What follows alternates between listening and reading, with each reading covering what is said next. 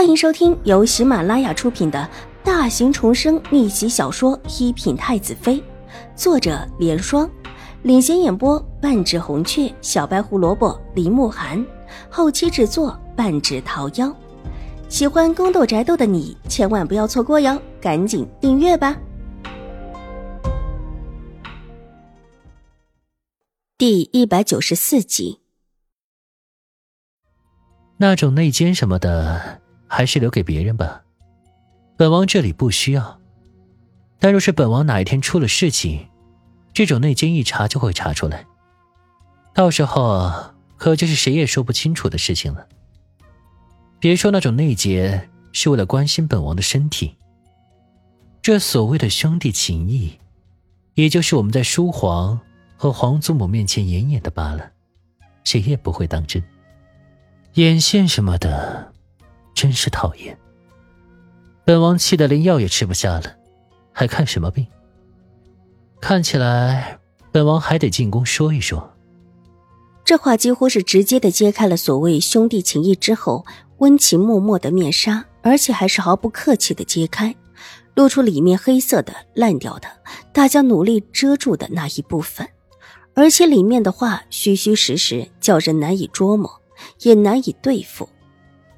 早知道这个病鬼不是那么好对付的，楚留月的手狠狠的握了一握。那不是内奸，是他们自己投奔本王的。不是内奸，那是眼线了，而且还是一个被主的眼线，才背弃了本王就敢骂本王了，骂本王病秧子，还骂本王不得好死。大哥。本王觉得我们可以进宫，去向叔皇说说清楚这件事情，让他帮着评评理。楚留月一惊，这才发现自己在开始的时候就应当中了这个病秧子的圈套。不管如何，自己都被他压制了，也是自己一时间想差了，居然想来气这个病秧子。咬咬牙，手缓缓的放松下来，哑声道：“你待怎样？”楚留臣却是微微一笑，其实也不要怎么样，就是想从大哥手上要几个人，今天这一笔账，就算是一笔勾销了。什么人？楚留月的心里突突了一下，有种不好的预感。新国公府的大小姐邵颜如，邵大小姐。楚留臣凝视着楚留月，悠然的道。秦婉如手狠狠地握紧那张纸，紧紧地闭了闭眼睛，只觉得眼前闪过一个模糊的图案，那些模糊的图案里都有一个女子优雅的身影，如影随形地出现在自己身边，仿佛有一股子冰冷嗜血的寒意从心里流出来。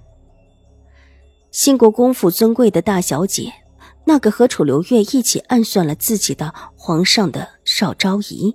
那个恶毒的掐死了六皇子的邵颜如，原来这么早就已经和楚留月之间有了关系。不过两个人之间隐瞒的很好，上一世自己到死也没弄明白，他们两个是什么关系，为什么会一起联手对付自己？楚留月甚至没给自己一个解释的机会，就处置了自己，替那位屈死的六皇子报仇。微微的眯起眼睛。眼眸之中闪过一丝血红。上一世，他死的莫名其妙。为什么这位邵昭仪对自己一直怀着最大的恶意？或者说，不只是他，还有那一位新国公夫人。如果他们真的要怀有恶意，应当是不喜欢秦玉茹。毕竟，秦玉茹才得了新国公太夫人的喜欢，甚至有一段时间是养在新国公府。但莫名的。秦婉如觉得这位昭仪也喜欢秦玉茹，新国公夫人和狄氏又走得近，是因为秦玉茹和狄氏不喜欢自己才会陷害自己吗？如果是这样，似乎才解释得通。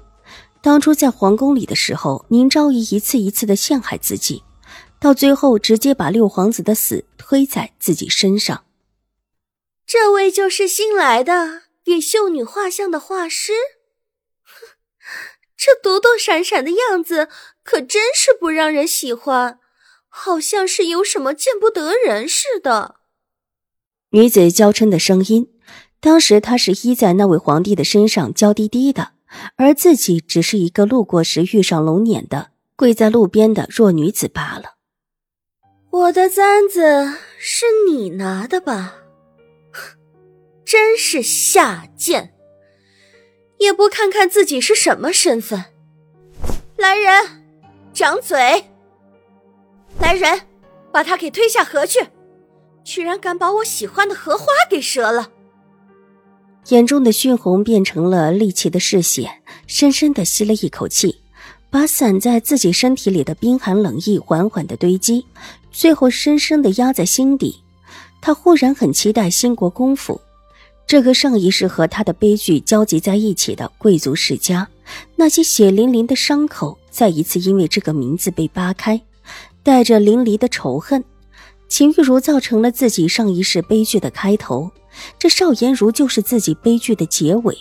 谁也想不到，表面上最为得体、堪称金钟世家小姐楷模的邵大小姐，其实是个恶毒的令人发指的女人。他一定会查清楚，那个女人到底跟自己有何仇怨。你什么意思？外面传来楚留月的声音，听起来居然比之前的还要平和。但是秦玉茹还是可以从他故作平和的声音里听出几分阴沉。没什么意思，就是觉得邵大小姐很不错。上一次看到大哥和邵大小姐相谈甚欢。想着大哥莫不是看上邵大小姐了？巧了，本王也是。楚留臣懒洋洋的道，伸出长而苍白的手指弹了弹倚栏，那副邪魅的样子，不像只是一位世家小姐，倒像是提一位市井随便的女子一般。楚留月的脸又气红了，却不得不压下心头翻滚起来的愤怒。三弟，请慎言，邵大小姐。身份尊贵，若是让父皇知道，你随意的混说这种事情，父皇一定会重重责罚的。他这是拿皇上出来说事。大哥这是生气了，哼，大哥也真是太把他当成一回事了吧？他既然做的，本王为什么说不得？若是他觉得冤枉，没有躲起来和大哥说话，就来找本王理论。本王向来是最有理有据了。楚留臣不但没有被吓到，反而瞥了一眼楚留月，笑得很不经心的样子。上次本王原本要找新国公说事的，没看到新国公，所以才让邵大小姐传了话。楚留月不得不忍着气解释道：“本集播讲完毕，下集更精彩，千万不要错过哟。”